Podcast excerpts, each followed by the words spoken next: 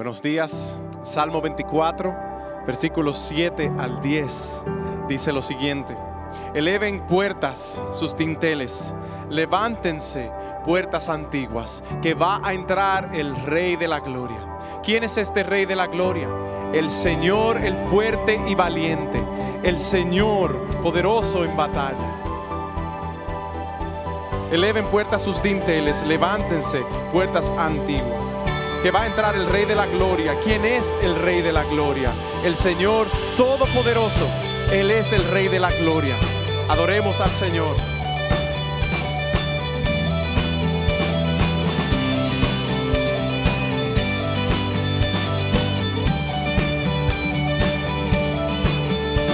Con alabanza, oh Señor, ti elevamos hoy nuestra canción. Nos has mostrado tu bondad, sabemos que tus planes cumplirás. Cumple tu plan. Abre los cielos,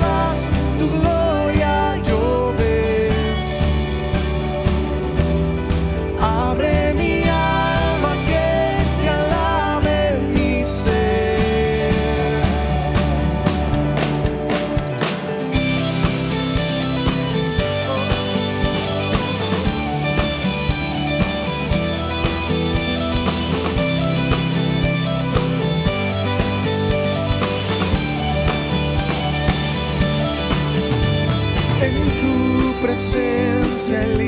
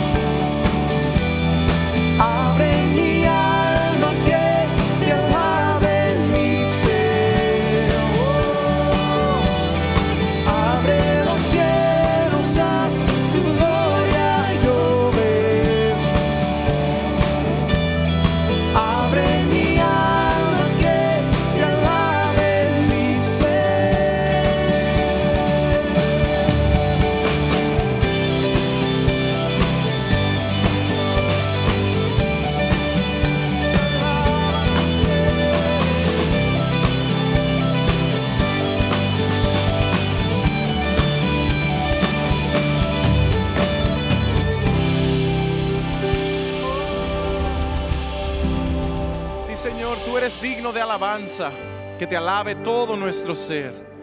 Hermanos, bienvenidos, Iglesia del Pueblo. Es un gran gozo para nosotros estar con ustedes otra vez en esta mañana, un domingo que el Señor ha hecho para regocijarnos en Él, para celebrar su gloria, celebrar su poder, celebrar que Él nos ha librado del reino de las tinieblas y nos, ha pasado a su luz admirable para que tú y yo proclamemos sus virtudes el día de hoy. Si estás en casa ah, mirándonos y te has unido a nosotros, bienvenido. Ah, y si nos estás viendo por primera vez y te has unido a nosotros por primera vez, también estamos muy contentos de que estés con nosotros hoy. Y esperamos que este servicio sea de gran bendición a tu vida. Que como acabamos de cantar, su gloria nos visite. Aquí en este lugar, que su gloria nos visite y les visite allá en sus hogares o donde sea que se estén uniendo a nosotros. Ah, bendice nuestra alma al Señor que no se olvide de sus beneficios, dice el salmista. Él es nuestro rey, a Él sea la gloria por los siglos de los siglos. A Él cantamos.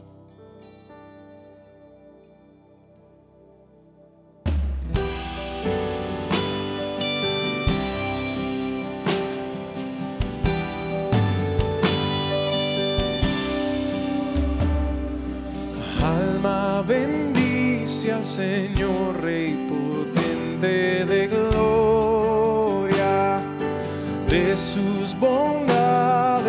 bondades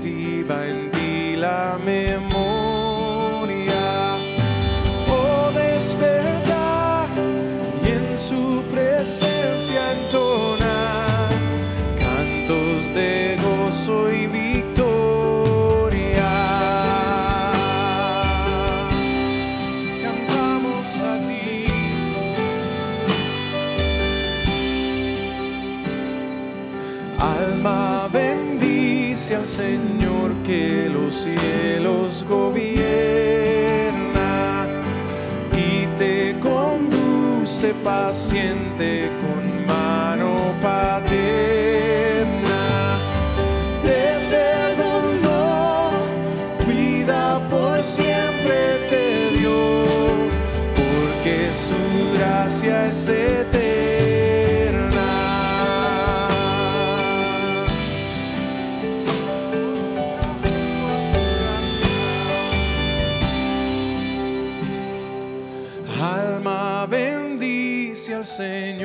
Por su amor infinito. Y con todo el pueblo de Dios su alabanza repito.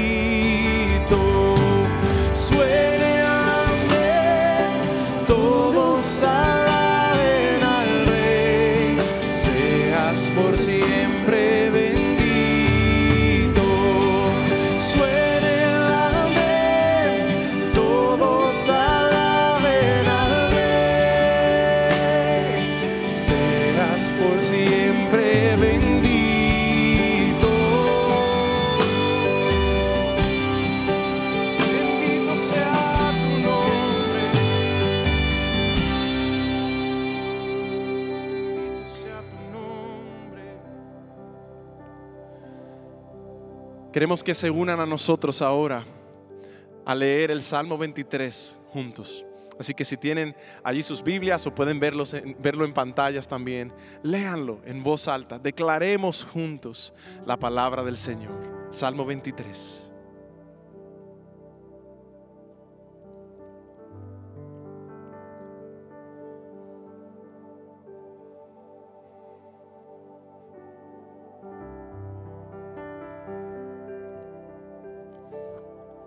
El Señor es mi pastor, nada me faltará. En lugares de verdes pastos me hace descansar. Junto a aguas de reposo me conduce. Él restaura mi alma. Me guía por senderos de justicia, por amor de su nombre. Aunque pase por el valle de sombra de muerte, no temeré mal alguno, porque tú estás conmigo. Tu vara y tu callado me infunden aliento. Tú preparas mesa delante de mí en presencia de mis enemigos. Has ungido mi cabeza con aceite. Mi copa está rebosando. Ciertamente el bien y la misericordia me seguirán todos los días de mi vida. Y en la casa del Señor moraré por largos días.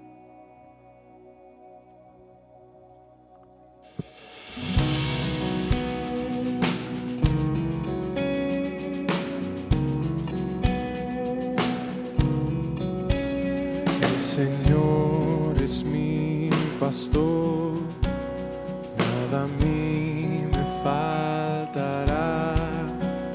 De sus verdes pastos me hace descansar. De sus aguas me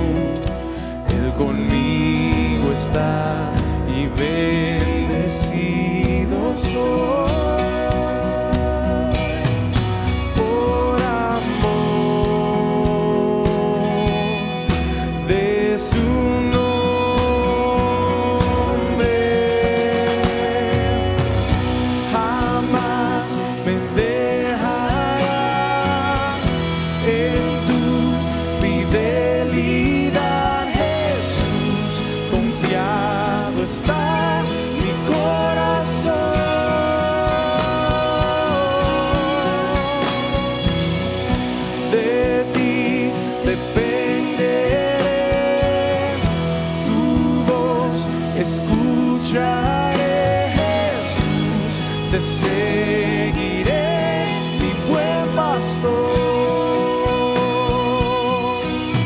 Misericordia y bien me seguirán, tu plenitud me saciará en tu morada por la eternidad. Misericordia say.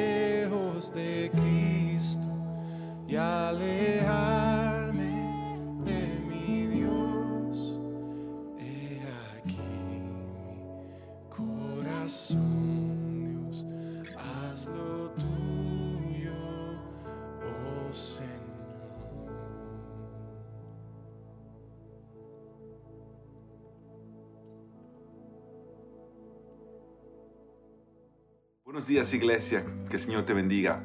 Mi nombre es Sergio Villanueva y sirvo en el equipo pastoral aquí en Iglesia del Pueblo. Queremos darte las gracias por conectarte y estar con nosotros en este servicio de adoración al Señor. El Señor llama a su iglesia para que juntos invoquemos su nombre y busquemos su rostro. Y en estos tiempos, estar conectado a través de las redes sociales es lo que nos ha ayudado para saber que el Señor sigue con su pueblo. Él está transformándonos, Él está disciplinándonos, Él está formándonos y Él quiere que nosotros sigamos buscándolo a Él por encima de todas las cosas. Sabemos que estos tiempos son tiempos difíciles y sabemos que estamos trayendo nuestras peticiones delante del Señor constantemente. Así que queremos invitarte a que nos envíes la palabra orar en un mensaje de texto. Envía la palabra orar al teléfono 630-260-1600 y junto con esa palabra envíanos tu petición de oración. Cada martes en la mañana el equipo pastoral se reúne para orar por cada una de las peticiones de nuestra iglesia. También queremos compartirte que sabemos que Dios se está moviendo en todas las naciones de la tierra. Recientemente escuchamos de nuestro misionero Gene Jordan. Él sirve para una agencia misionera llamada Mission Aviation Fellowship. Bueno, supimos que el gobierno de Indonesia le pidió a esta agencia misionera apoyo porque necesitaban recursos al combatir el COVID-19 en ese país. Mission Aviation Fellowship, liderados por nuestro hermano Gene Jordan, se juntaron y llevaron más de 700 libras de mascarillas, guantes, equipos para hacer exámenes del COVID-19. Si Indonesia le hubiera pedido apoyo a otros lugares, hubiera tardado días. Nuestro hermano Gene y Mission Aviation Fellowship llevaron todo esto en un día. Le damos gracias a Dios por la vida de, hermanos y misioneros que están entregando al Señor de su tiempo y están siendo la diferencia en este tiempo de crisis. Queremos seguir apoyando a nuestro hermano Jean y a muchos de nuestros misioneros que sirven en todas partes del mundo. Y para eso necesitamos que la iglesia se mantenga siendo generosa aún en este tiempo. Sabemos que estamos pasando por necesidades y que Dios nos llama a proveer por las necesidades de nuestra familia antes que nada. Pero queremos animarte si el Señor pone en tu corazón seguir ofrendando y diezmando para la causa de Cristo. Hay tres maneras que podemos ofrendar en este tiempo. Una es mandando la palabra iglesia DP al 77977. Otra es visitando nuestra página iglesiadelpueblo.net y la tercera es enviando un cheque por correo a nuestras oficinas. Le pedimos al Señor que en este tiempo Él sostenga tu vida, la de tu familia y Él te guíe para que tú puedas sabiamente administrar los recursos que Él te ha dado. Permíteme orar. Señor y Padre, Dios Todopoderoso, tú nos llamas a buscar tu rostro en todas las situaciones de nuestra vida. Sabemos, Señor, que en esta pandemia mundial el mundo está despertando a la necesidad de ti, a saber, Señor, que nuestra esperanza debe estar puesta en algo sólido. Tu palabra nos dice, Señor, que tú eres nuestra esperanza viva y que nuestras vidas pueden estar seguras en ti. Yo te pido, Señor, por todos aquellos que están siendo parte del servicio esta mañana, que tú hables a sus vidas, Señor, que tú proveas para ellos y para sus familias, que aquellos que han perdido sus trabajos, tú sigas proveyendo, Señor, para ellos y que proveas nuevos trabajos para ellos, en el nombre de Jesús. Señor, sabemos que estamos viviendo tiempos de escasez escasez de provisión, escasez de gozo, escasez de paz, escasez de esperanza. Tu palabra nos dice, Señor, que clamemos al nombre del Señor y que si buscamos tu rostro, Señor, tú responderás a tu pueblo. Sabemos también que tu palabra dice que tú eres poderoso para hacer aún más allá de lo que nosotros podemos pedir o siquiera imaginar, conforme al propósito y al poder tuyo que obra en nosotros hoy. Te pedimos, Señor, que en este tiempo tú también bendigas a tantos médicos, enfermeros, enfermeras, bomberos, policías que están trabajando en esta nación y en las naciones de la tierra sirviendo a su prójimo. Te pedimos que tú permitas que una vacuna y una cura para este virus pueda ser descubierta pronto y pueda ser distribuida en todos los países. Por último, Señor, yo te pido que tú le des sabiduría al presidente de esta nación y a los presidentes de las diferentes naciones en Latinoamérica para que ellos puedan guiar a su pueblo, Señor, con justicia, con honestidad, con compasión y con gracia. Y que las naciones de la tierra vuelvan a ti. Señor, ahora prepara nuestros corazones para que podamos escuchar tu palabra esta mañana. Te damos gracias por tu presencia en tu pueblo. Y hacemos todo esto para la gloria de tu nombre en Cristo Jesús. Amén.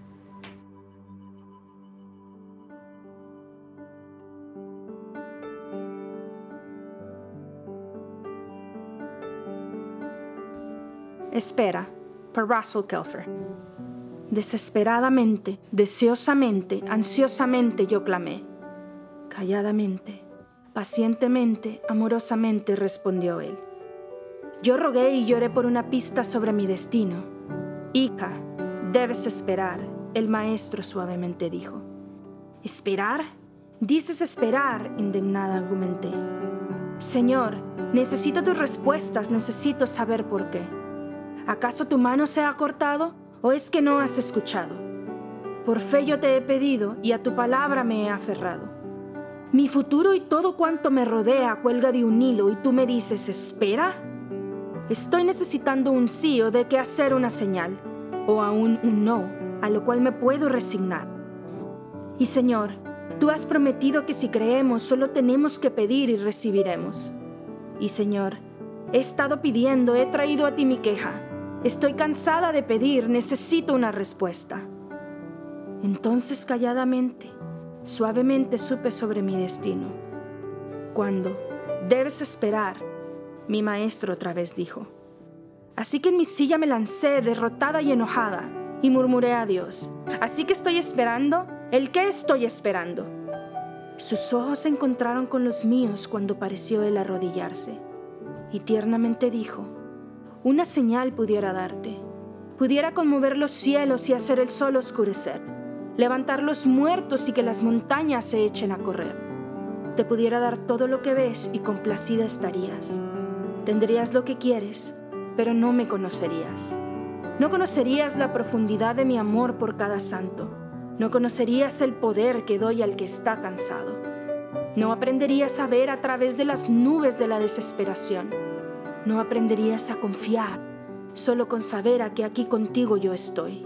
No conocerías el gozo de descansar en mí cuando oscuridad y silencio era todo lo que veías venir. Esa plenitud de amor nunca experimentarías mientras la paz de mi espíritu como paloma descendía. Sabrías que yo proveo y salvo para empezar, pero de mi corazón no conocerías el latido y la profundidad. El brillo de mi consuelo tarde en el anochecer, la fe que doy cuando caminas sin poder ver, la profundidad que hay más allá de cuando pides y obtienes, de un Dios infinito que hace que perdure todo lo que tienes. Y nunca sabrías si se fuera pronto tu sufrir, lo que significa que mi gracia es suficiente para ti. Sí, tus sueños por ese ser querido en un cerrar de ojos pudiera yo cumplir, pero oh la pérdida, si perdieras lo que yo estoy haciendo en ti. Así que a silencio, hija mía, y a su tiempo ya verás, que conocerme es el regalo más grande que jamás recibirás y aunque con frecuencia mis respuestas no llegan cuando tú quisieras, de todas mis respuestas, la más preciosa aún es, espera.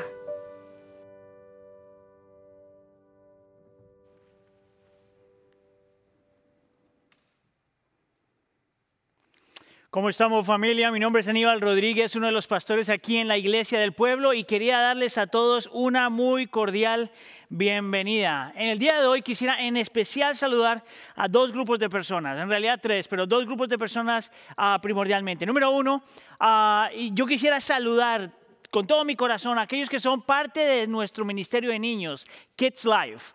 Um, yo quiero que ustedes sepan que ustedes son importantes, que nosotros los amamos y que este lugar is extremely boring without you. Just know that. También quisiera extender un saludo a los estudiantes de middle school y high school que son parte de nuestro ministerio Student Life. Um, ustedes saben que uh, you guys are the coolest people in the building. Y en este lugar, sin ustedes, uh, esto es otra cosa. Los extrañamos y los amamos. Y por último, quisiera saludar a todos los adultos, todos los que son parte de alguno de nuestros servicios, ya sea en inglés o en español, uh, ya, sea que van a, a, TVC en Streamwood o si son simplemente parte de algún ministerio en la iglesia. Una muy cordial bienvenida. Uh, como siempre, recordarles que nosotros los amamos y los extrañamos un montón y estamos orando para aquel momento donde el Señor nos va a permitir reunirnos otra vez. En caso de que tú te estás sintonizando con nosotros por primera vez y, no, y, no, y esta no es tu iglesia, a lo mejor perteneces a otra iglesia o no tienes iglesia, yo quisiera darte una muy cordial bienvenida. Si tú estás en el área de West Chicago, en el área aquí en DuPage y necesitas ayuda, por favor déjanos saber. Nosotros estamos aquí para servirte. Eh, las últimas semanas hemos estado haciendo, empezamos una serie que se llama, uh, que tiene que ver con el libro de Habacuc que es un profeta que está luchando porque está pasando por situaciones difíciles. Él está aprendiendo lo que significa tener fe en tiempos de dificultad. Lo interesante acerca de ese libro y lo interesante acerca de ese profeta es que este es un hombre que tiene una relación con el Señor. Este es un hombre que conoce al Señor, que sabe las promesas del Señor, que sabe que Dios es un Dios de pacto, que sabe que Dios es verdad y que Dios es real. Sin embargo, Aún un profeta que conoce al Señor y tiene una relación con el Señor todavía necesita aprender lo que significa vivir por fe en tiempos de dificultad. Con eso entonces, vamos a abrir, darle espacio a la palabra del Señor y quisiera que vaya conmigo al libro de Habacuc, capítulo 2, versículos 1 al 4. Si tiene su Biblia, por favor, léalo ahí conmigo y si no, lo vamos a poner en la pantalla. Eh, Habacuc, capítulo 2, versículos 1 al 4. Y la escritura dice así. Deme un segundito. Me mantendré alerta. Me apostaré en los terreplanes, estaré pendiente de lo que me diga, de su respuesta a mi reclamo. Y el Señor me respondió, escribe la visión y haz que resalte claramente en las tablillas para que pueda leerse de corrido. Pues la visión se realizó en el tiempo señalado, marcha hacia su cumplimiento y no dejará de cumplirse, aunque parezca tardar. Espérala, porque sin falta vendrá. El insolente no tiene el alma recta, pero el justo vivirá por fe. Permítame orar. Señor, te damos gracias por tu fidelidad. Te damos gracias, Señor, porque tenemos acceso a tu palabra. Te damos gracias, Señor, porque podemos vivir vidas con esperanza. Te damos gracias, Señor, porque tu presencia es real. Te damos gracias, Señor, porque no estamos a la, a, intemperie, nosotros estamos guardados y protegidos en ti. Te damos gracias, Señor, porque tú eres bueno y eres fiel. Y te pedimos, Señor, en nombre de tu Hijo Jesús, que por el poder y la presencia y el ministerio del Espíritu Santo, tú hables a nuestro corazón hoy. Y permítenos, Señor, aprender a esperar. Te lo pedimos, por favor, Señor, en nombre de tu Hijo Jesús. Y toda la iglesia dice, amén. Hoy vamos a estar, el, el título que le hemos dado a este mensaje es Fe y Paciencia aprendiendo a esperar. Y el poema que leímos al principio es un poema de una persona una, que está realmente luchando en su corazón y queriendo aprender, a, aprender cómo, cómo aprender a esperar, esperar en el Señor, cómo crecer en paciencia en medio de la dificultad. Ah, y si puso atención, se dio cuenta que ese poema es muy parecido a lo que acabamos de leer en el capítulo 2 con el profeta Habacuc. Así como el profeta está luchando, la persona que escribió este poema también está luchando. Y la pregunta sigue siendo la misma, Señor, ¿por qué? Señor, ¿hasta cuándo? Señor, ¿qué estás haciendo? Y el Señor responde de la misma forma vez tras vez. Espera. Tan solo espera. Mira, el profeta en este texto lo pone tan claro, empezando con el versículo 1. Él dice, me mantendré alerta, me postraré en los terreplanes, estaré pendiente a lo que me diga de su respuesta a mi reclamo. Mire, yo no sé usted, pero yo me puedo ah, conectar eh, eh, grandemente con este hombre, especialmente durante este tiempo Especialmente durante las épocas en mi vida donde las cosas van mal, yo también me quiero parar enfrente del Señor, mantenerme alerta, apostar, apostar, eh, pararme en algún lugar y estar pendiente a lo que el Señor dice. Ahora lo interesante de esto es cómo el Señor responde.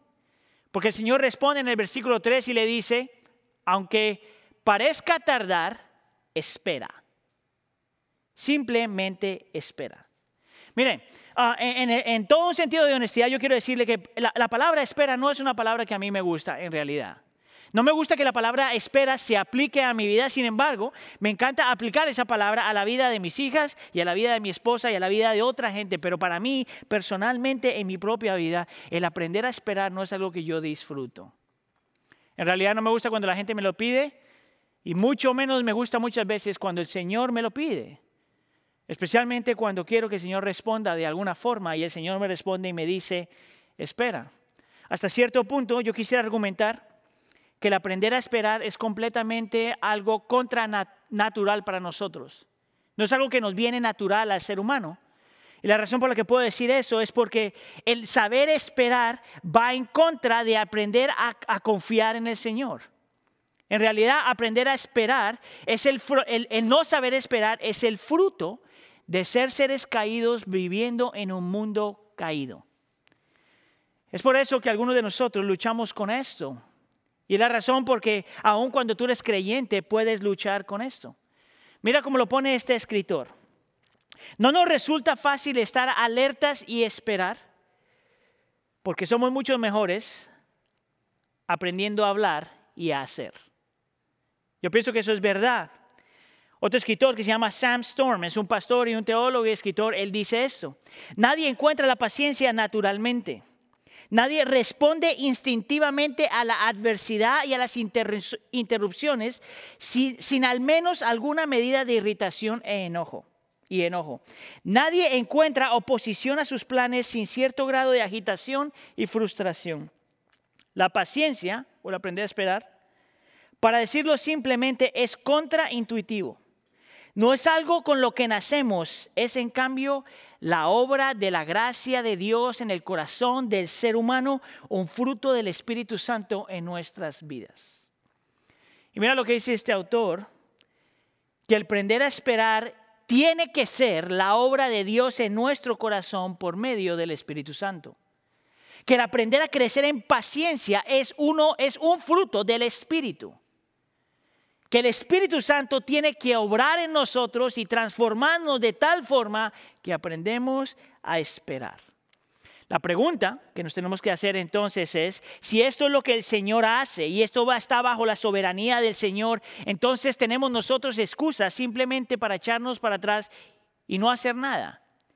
Y este es uno de los principios en la Biblia que te muestran que la soberanía del Señor y la responsabilidad humana nunca son enemigos que la soberanía del Señor está por encima de todas las cosas, pero que nosotros tenemos una responsabilidad humana para cómo responder frente a lo que el Señor nos llama a hacer.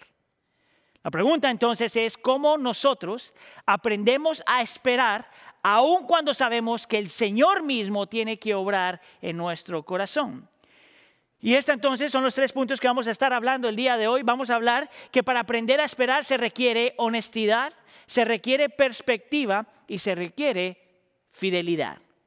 Honestidad, perspectiva y fidelidad. Vamos entonces con el primer punto, con la honestidad. ¿Qué significa que nosotros al querer crecer en paciencia y al aprender a esperar, eh, crezcamos también en honestidad? Mire, esto es algo que en, mi opinión en la iglesia cristiana, en la iglesia cristiana moderna, se ha perdido. Y te quiero preparar porque voy a hablar de algo que hasta cierto punto eh, te, puede poner, te puede hacer sentir incómodo y posiblemente, posiblemente tú no has escuchado algo parecido a eso. No porque no esté en la escritura, sino porque hasta cierto punto se nos ha puesto una carga encima que nosotros no tenemos por qué llevar. Yo quiero que tú mires una vez el versículo 1 y mira lo que dice este hombre. Estaré pendiente de lo que me diga, hablándole al Señor de su respuesta a mi reclamo. Ahora, mire, en nuestro contexto, la palabra reclamo es una palabra que se puede utilizar por cualquier cosa. Una persona que reclama es una persona que le molesta algo. Una persona que reclama es una persona que se queja por algo. Una persona que reclama es una persona que siempre se, eh, eh, está fastidiado con algo. En realidad, para nosotros la palabra reclamar y la razón por que se utiliza en este texto, es una palabra familiar, es una palabra que se utiliza casi por cualquier cosa. Pero yo quiero invitarte a ver que esa palabra en el texto y en la escritura no es simplemente una persona que está molesta por algo. Yo, yo quisiera invitarte a ver que la palabra eh, reclamo en la escritura es mucho más fuerte que lo que nosotros pensamos. En realidad es una expresión de lamento, es una expresión de cuando alguien está luchando emocionalmente o espiritualmente o físicamente. Es cuando alguien está dispuesto a sacar frente al Señor todas las frustraciones del corazón. La razón por la que te puedo decir eso es porque cuando tú miras esa misma palabra a lo largo del Antiguo Testamento, te das cuenta que esa palabra, cada que se utiliza en el Antiguo Testamento, no es simplemente a alguien que le molesta algo y está hablando con Dios. De por sí, en el Antiguo Testamento, esa palabra se traduce como alguien que está, es una reprimenda, alguien que le está diciendo fuertemente a otra persona algo. Es una palabra en el Antiguo Testamento que le está alguien le está diciendo algo que está completamente en desacuerdo con el proceder de la otra persona. Es más, para llevar el punto un poquito más profundo, la palabra reclamar en el Antiguo Testamento es la palabra que se utiliza cuando alguien quiere castigar a alguien. Ahora, este es un profeta que tiene una relación con el Señor, que cree en sus promesas, que cree que Dios es un Dios de pacto, que cree que el Señor ha dicho que Él va a hacer algo que cree que el Señor está en control de todas las cosas y sin embargo se acerca al Señor y le habla casi, casi con falta de respeto. Casi, casi. Y derrama su corazón frente a Dios. Y le dice toda su frustración y todo su dolor. Y la tendencia es pensar que y la tendencia es a pensar que nosotros no tenemos permiso para hacer eso. Ahora, yo quisiera argumentar que Habacuc no es la única persona en la Biblia que hace eso. Yo quisiera argumentar que todo lo largo de la escritura te, encuentras diferentes ejemplos de personas que en medio del dolor y la tribulación y la lucha y el sufrimiento sintieron la libertad de acercarse al Señor y lamentarse de esa forma. Mira, te voy a dar algunos ejemplos ah, vamos a poner los versículos en la pantalla, pero por ejemplo en el Salmo 44, el salmista se para frente al Señor y le dice, despiértate Señor, ¿por qué estás dormido? Es casi como que le está diciendo, mientras yo me ahogo, tú estás durmiendo. No te importa. En el Salmo 89 tenemos otro ejemplo, cuando él está, el salmista le dice al Señor, ¿por qué ya no me amas como me amabas antes? Que si tú conoces algo de la Biblia, algo de la Escritura, tú sabes que ese sería un argumento ilógico, pero es así como este hombre lo siente. En Jeremías capítulo 15, que se conoce como el, el profeta que sabe llorar, él le dice algo parecido a esto, y estoy parafraseando, él dice, cuando yo tenía sed, tú no, tú no me diste nada para satisfacer mi sed. En otras palabras, lo que yo necesitaba, tú tenías y no me lo diste. Job, el famoso libro en la escritura acerca del sufrimiento, Job capítulo 3, hay un punto donde mira al Señor y le dice, ¿por qué yo nací? ¿Por qué me permitiste nacer? Lo interesante acerca de todos estos textos es que si tienes, alguna gente diría, no, no, eso, no son buenos ejemplos de cristianismo. Eso no son buenos ejemplos de fe. Porque una persona de fe jamás diría eso al Señor. ¿Sabes qué es lo más interesante de todo eso? Es que Cristo Jesús mismo te muestra cómo es que él estaba lidiando con las luchas hasta cierto punto en su corazón. Isaías capítulo 42, por ejemplo, dice, eh, describe al Señor como una caña quebrada. La palabra quebrada y es una persona que está experimentando dolor emocional, espiritual y físico. Y luego en Mateo capítulo 26, tú encuentras al Señor Jesús en Getsemaní, derramando su corazón frente al Padre con toda honestidad.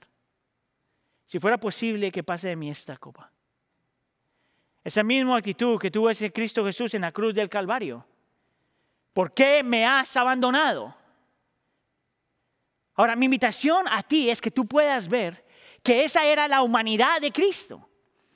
No había dejado de ser Dios todavía, no había dejado de ser Dios, pero era también humano. Y en su humanidad, él sentía y sabía que frente a su Padre podía derramar su corazón. O sea que la escritura no solamente te muestra gente que a lo mejor eran, tenían eran, ah, una fe que no era fuerte. En realidad te muestra gente que sabe que en medio del dolor y el sufrimiento, tú tienes permiso de derramar tu corazón frente a Dios. Es más, te voy a dar otro ejemplo, Salmo 88. Algunos eruditos dicen que el Salmo 88 es el salmo más triste de todos los salmos. Y por 18 versículos este hombre se está quejando con Dios, está luchando con Dios, está haciéndole preguntas a Dios y el último versículo dice esto. Me has quitado amigos y seres queridos. Ahora solo tengo amistad con las tinieblas. Tú sabes que en el momento que el salmista le dice eso a Dios, solo tengo amistad con las tinieblas, al mismo tiempo le está diciendo, tú ni siquiera eres mi amigo. Si mi amistad es con las tinieblas, entonces tú no eres mi amigo. Son palabras fuertes. Son palabras de gente que sabe lo que significa sufrir. Son palabras de gente que no, no quiere pretender. Son palabras de gente que sabe que en medio del sufrimiento y el dolor, lo mejor que tú tienes es un Dios al cual tú le puedes decir tal como te sientes. Ahora, ¿Sabes qué es lo más interesante acerca de todo esto? Es que el Señor, en ninguno de los ejemplos que te di, regaña a esta gente por hacer eso. No hay ningún ejemplo en ninguno de los textos que te leí donde el Señor les dice cómo se te ocurre hablarme así. Es más, mi argumento es este. Yo diría que esto no es una falta de fe, pero en realidad lo opuesto es gente que tienen tanta fe en Dios que saben que lo mejor que pueden hacer, escucha aquí, es orarle y hablarle al Dios que es el único que puede hacer algo. Mira, en medio de todo tu sufrimiento hay dos posiciones. Aquellos que van a utilizar esto como una excusa para hablar de Dios, si Dios existe, ¿por qué permite esto? O aquellos que van a hablarle a Dios en medio de todo esto. ¿No es una falta de fe? Por lo menos no de la forma que yo la entiendo en la escritura. Es fe. Es una fe que sabe llorar. Es una fe que sabe expresar su dolor. Es una fe que sabe quejarse. Es una fe honesta. Ahora, yo, sé que algunos de ustedes esto puede ser incómodo precisamente tal vez por tu personalidad o por la forma en que tú creciste o porque alguien te enseñó que tener ese nivel de honestidad muestra falta de fe. Que mire, honestamente, eso es lo que yo he escuchado una y otra vez en la iglesia. Esto es lo que yo he escuchado una y otra vez por pastores y líderes que no le permiten a la gente aprender a procesar su, dolor, porque piensan que si procesan su dolor y están este, eh, hablando con el Señor de su dolor, entonces están abriendo puertas a debilidad. Pero eso no es lo que muestra la escritura. Es más, algunos de ustedes, de la forma que ustedes están lidiando con el dolor en este momento, están lidiando con el sufrimiento en este momento, es de una forma casi, casi moralista. Donde dice, si tú estás sufriendo, entonces yo tengo que tratar más y tengo que hacer más y tengo que luchar más. El problema es que va a llegar un punto donde te cansas de tratar, donde te cansas de luchar y la situación no cambia. Y la pregunta para ti es, ¿y qué vas a hacer ahí? Para algunos de algunos otros de ustedes, a lo mejor de la forma que están lidiando con esto, es tratar de escaparse de alguna forma, es tratar de pretender que esto no es una realidad, es tratar de buscar alguna clase de distracción, es tratar de hacer algo en este momento para que el dolor no se sienta. Pero la pregunta que yo te hago a ti es esto.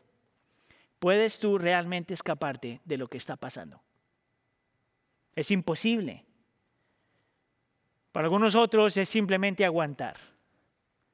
Aguanta. Y la pregunta para ti es, ¿cuánto puedes realmente aguantar? ¿Qué pasa si la vida no cambia tan rápido? ¿Qué pasa si no, se encuentra una solución tan rápido? ¿Qué vas a hacer ahí? Ahora, si tú eres parte del producto, si tú eres producto del movimiento secular y modernista, lo que se te enseña a ti es a tener una clase de técnica, a hacer algo, a ser pragmático de alguna forma, pensando que si tú puedes hacer algo y tienes una técnica, entonces vas a aprender cómo luchar con esto. ¿Tú sabes cuál es el problema con las técnicas? Que a lo mejor sí te pueden ayudar por un tiempo y a lo mejor una técnica sí puede cambiar circunstancias hasta cierto punto. El problema es que ninguna técnica ni nada pragmático puede lidiar con tu corazón. Y tu dolor está en tu corazón, no en algo fuera de ti. Es aquí donde el cristianismo te ofrece algo completamente diferente.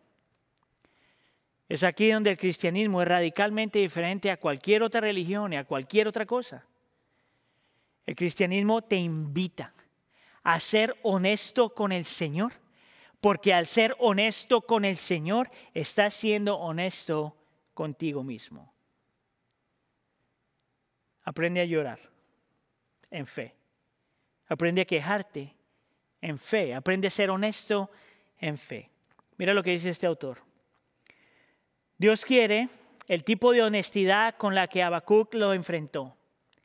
Dios quiere que confiemos en Él con nuestros miedos más profundos y nuestros sentimientos más salvajes. Dios quiere que le arrojemos todo a Él, no que pretendamos que no pensamos ni sentimos de una manera que es, para cierto tipo de creyente, inaceptable o impactante. ¿Quieres aprender a esperar? Aprende a ser honesto. Punto número uno. Punto número dos. La Biblia no solamente nos llama a aprender a ser honesto con lo que está pasando en nuestra vida y lo que estamos sintiendo y lo que estamos experimentando, pero la Biblia nos llama a tener una perspectiva diferente. Nota aquí que el, ah, profeta en el texto utiliza una metáfora bien interesante. En el versículo 1 dice, me mantendré alerta me postraré en los terraplenes, terraplenes. Esto, esto, si usted conoce un poquito acerca de esto, era, eh, eh, esto es en la parte de arriba como una torre, pero en la parte de arriba de una muralla, donde se paraba como un soldado para estar mirando lo que ha de venir. O para estar mirando, tener una perspectiva más grande de todas las cosas. Y lo que el profeta hasta cierto punto está haciendo, está diciendo, Señor, esto es terrible, Señor, lo que está pasando es increíblemente doloroso, yo necesito respuestas, por lo tanto, me paro en este lugar. Es una metáfora para tener una perspectiva de lo que estás haciendo. Mira lo que dice, ah, pero mira cómo el Señor le responde, versículo 3. Pues la visión se realizará en el tiempo señalado. Marcha hacia su marcha, hacia su cumplimiento, porque sin falta vendrá. Y tú dices, ¿qué? Nota aquí que el hombre le está pidiendo al Señor respuestas y el Señor le empieza a hablar del tiempo. Y le dice que en algún momento la respuesta va a llegar, pero en su tiempo, cuando Él desee, y que en realidad va a aprender, va a saber lo que está pasando después. Mire, si usted es como yo, yo digo, eso no tiene ningún sentido. ¿Cómo se supone que eso ayuda a un hombre en medio del dolor? ¿Cómo se supone que, el Señor te diga que vas a saber lo que está pasando después, te ayuda en medio del sufrimiento en este momento? Ahora, esto es lo interesante, que todos los eruditos están diciendo que cuando, eh, cuando el Señor le responde así a Habacuc, lo está invitando a hacer algo que mencionamos la semana pasada, pero que aparece otra vez en el texto, es confía. Escucha aquí. Pero no solamente confiar en quien Dios es, y no solamente confiar en el carácter del Señor, y no solamente confiar en el poder del Señor, sino confiar que en medio de todas las cosas el Señor está haciendo algo para su gloria y para tu bien. Esa es la invitación, es lo que el Señor está respondiendo en este momento. Él está diciendo, confía en mí en medio de todas estas cosas, confía que providencialmente y en sabiduría y en soberanía yo siempre estoy haciendo algo para mi gloria y tu bien. Y en el versículo 3 le dice, y esto no dejará de cumplirse. Confía en mí. Confía que estoy haciendo algo. Tú sabes que es, al ah, estar leyendo esto, eh, esto se me venía a la mente, es en realidad casi no hay nada, yo diría 98% de las preguntas que nosotros tenemos en medio del sufrimiento. Casi no hay nada en la escritura que te diga que el Señor responde cuando nosotros queremos que responda. Es más, yo quisiera argumentar que la gran mayoría de los ejemplos que encontramos en la Biblia, cuando las personas están luchando y haciéndole preguntas al Señor, la respuesta llega después. Es más, mi invitación es a que tú veas que muchas de las preguntas que tú tienes hoy, las respuestas las vas a saber después, no hoy. Y posiblemente no en este tiempo. ¿Tú sabes de dónde sale eso? Piensa en José, por ejemplo. José fue vendido a esclavitud, José fue llevado a Egipto y, después de 20 a 25 años, después de 20 a 25 años, José finalmente entiende qué era lo que el Señor estaba haciendo y por qué lo hizo. El otro ejemplo que nosotros tenemos en la Biblia es el mismo Job. Una persona que está sufriendo y en realidad él nunca sabe por qué sufrió, pero lo que sí sabemos es que el Job que terminó la historia es completamente diferente al Job que está al principio de la historia pero solamente al final pudimos ver qué era lo que el Señor hasta cierto punto estaba haciendo. Piensa en, los israelitas en el desierto, 40 años. Y nosotros, el algunos, un, un, fragmento del grupo realmente entendieron lo que el Señor había estado haciendo por 40 años al final del camino. Miren mis hermanos, en este tiempo es válido que usted pregunte por qué. Una vez más, punto número uno, es válido que tú te expreses con el Señor. Es la forma como tú tienes que lidiar con tu corazón. Es de la forma que tú expresas tus miedos y vienes frente al Señor. Pero también tienes que tener esta perspectiva. Que a lo mejor, a lo mejor tú no vas a encontrar las respuestas, respuestas del por qué en esta época. pero que llegará un momento donde las tendrás. Pero lo que tienes que hacer ahora es confiar. Confiar no solamente en quien Dios es, sino confiar que en este momento el Señor está haciendo algo para su gloria y creas o no, para tu bien. Mira, estar escribiendo esto, yo estaba pensando en ah, una persona en mi familia que realmente ha tenido una vida bien difícil. A los 12 años eh, su mamá abandona la familia y se queda ella con sus hermanos y su papá. Luego cuando se vuelve una adolescente, porque se volvió hasta cierto punto, entre comillas, un inconveniente para la familia, ella es enviada a, un, a una escuela privada y donde solo puede venir a visitar a sus hermanos de vez en cuando. Y luego cuando se vuelve una joven adulta decide irse a otra parte del mundo para estudiar ah, porque tenía un plan.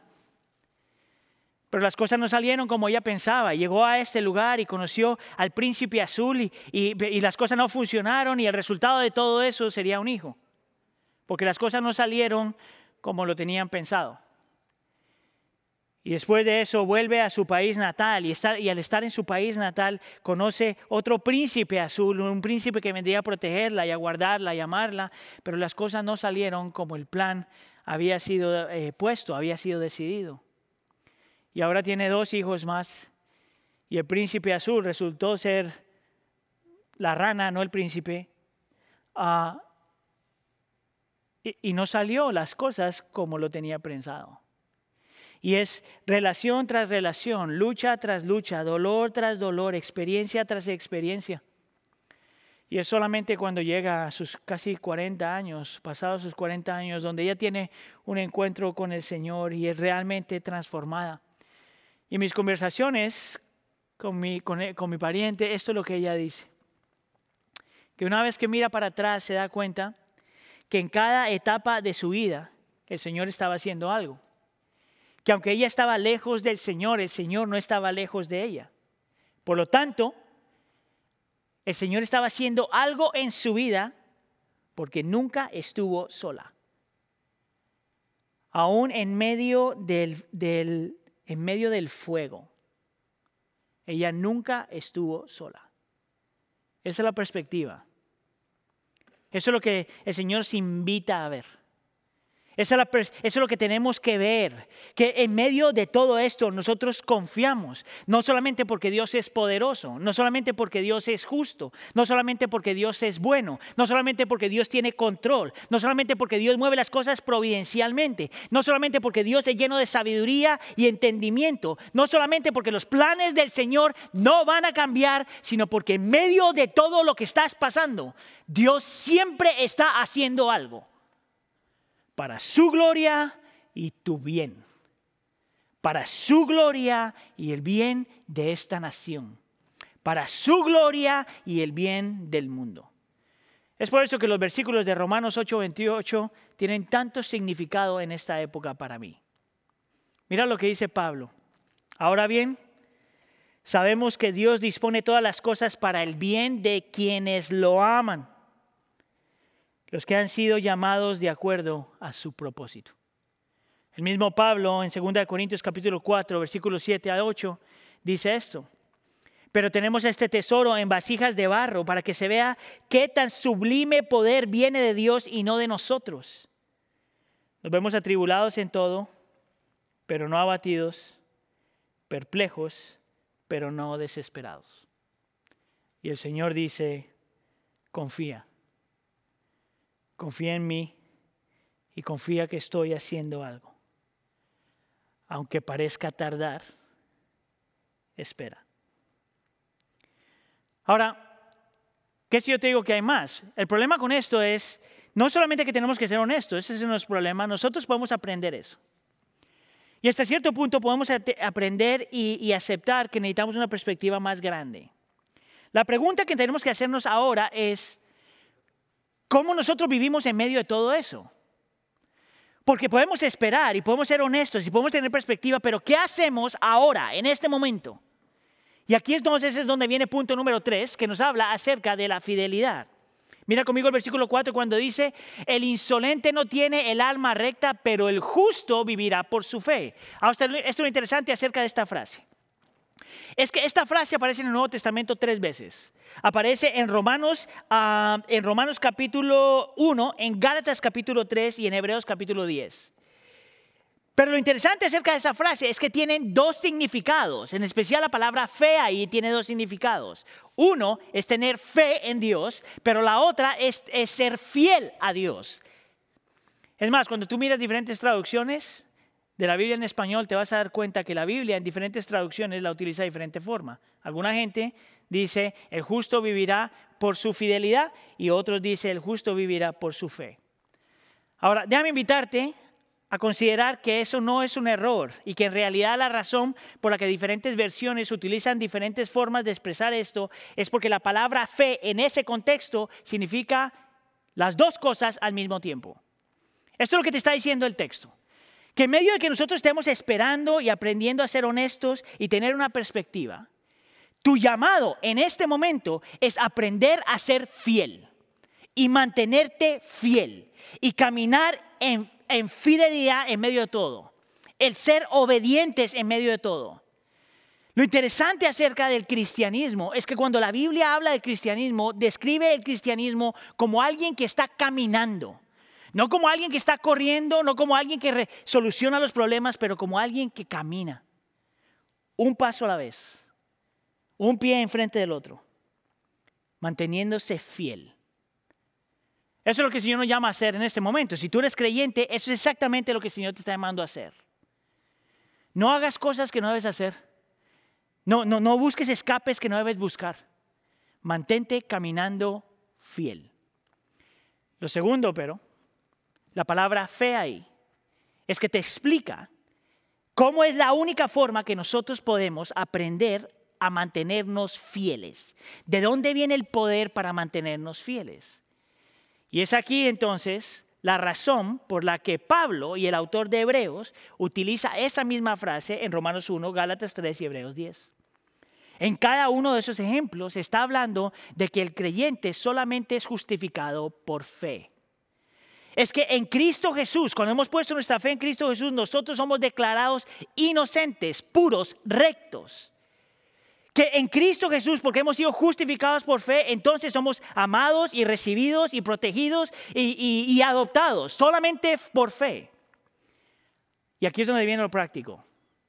Es precisamente porque el creyente ha sido justificado por fe que nosotros sabemos que en medio del dolor, a pesar de cómo nos sentamos, nunca estamos abandonados.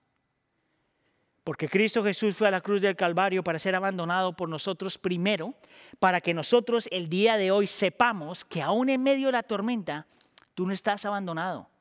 Si tú eres creyente, tú no estás solo. Él siempre está contigo porque has sido justificado por fe. Número dos, si tú has sido justificado por fe, entonces entiendes por qué tienes permiso de ser honesto con el Padre. Mire, si Cristo Jesús fue a la cruz del Calvario, él tomó todo el castigo que tú y yo merecíamos.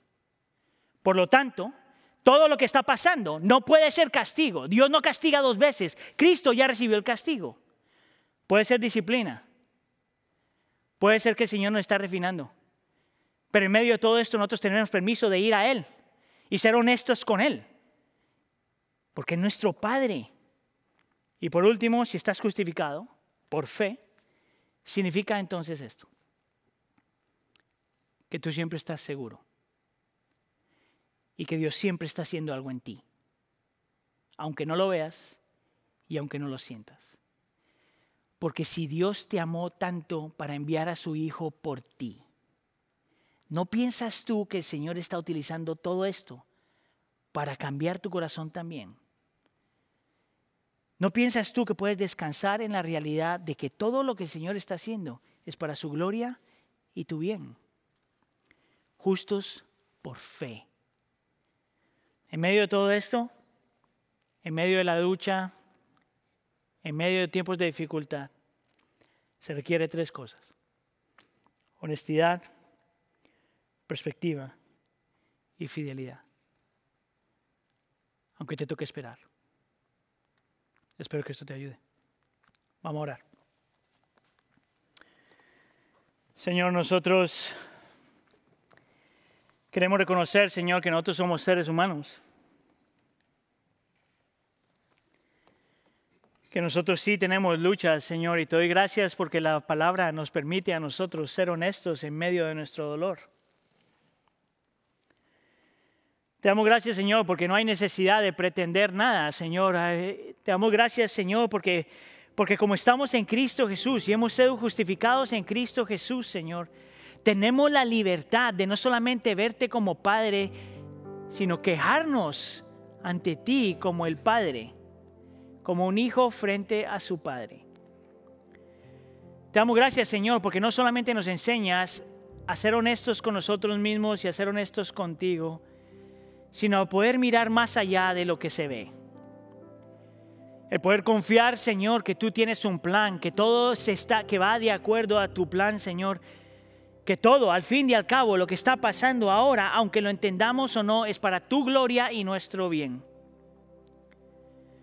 Y te damos gracias, Señor, que por el poder de tu Espíritu y por la obra de Cristo Jesús en la cruz del Calvario, podemos seguir caminando en fidelidad porque al haber sido justificados en Cristo, nos quita, la, nos quita el miedo y nos ayuda a lidiar con nuestra incertidumbre y nos permite confiar en ti.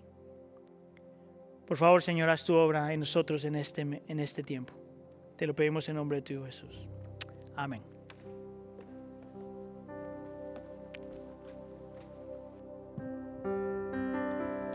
Amén. Respondamos a su palabra y que podamos decir como el salmista, bendeciré al Señor en todo tiempo. Que su alabanza esté continuamente en nuestra boca, aún en medio de el valle, aún en medio de la aflicción, en todo tiempo que bendigamos el nombre del Señor. Cantemos juntos.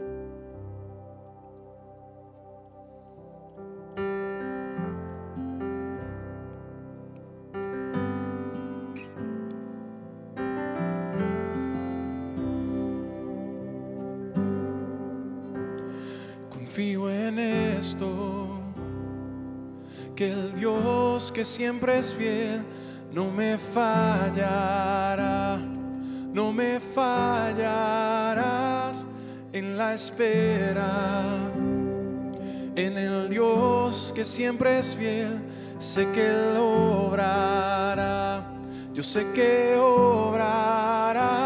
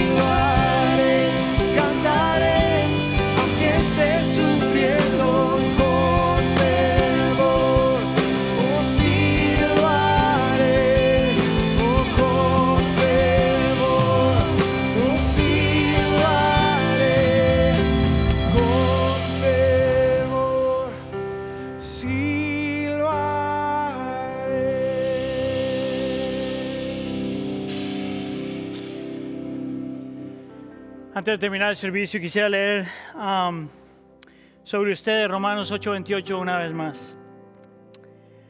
Ahora bien, sabemos que Dios dispone todas las cosas para el bien de quienes lo aman, los que han sido llamados de acuerdo con su propósito. Hermano, al terminar el servicio, yo quiero que ustedes se acuerden que porque Dios está haciendo algo y que porque Dios hace todas las cosas para su gloria y tu bien, todas las cosas eventualmente salen para bien, aunque lo veas o no lo veas en este momento. Pero a la misma vez el mismo versículo y el mismo principio te ayuda a ti a vivir en este tiempo sin miedo y no ser controlados por el miedo. Este es un tiempo donde tú puedes vivir tu cristianismo fuera de las paredes de la iglesia. Ama a los demás, sirve a los demás, busca a los demás. Tú no tienes nada que perder. Todas las cosas salen para bien. Que el Señor te bendiga. Gracias por estar con nosotros. Quédate con nosotros para que tú puedas ver estos anuncios.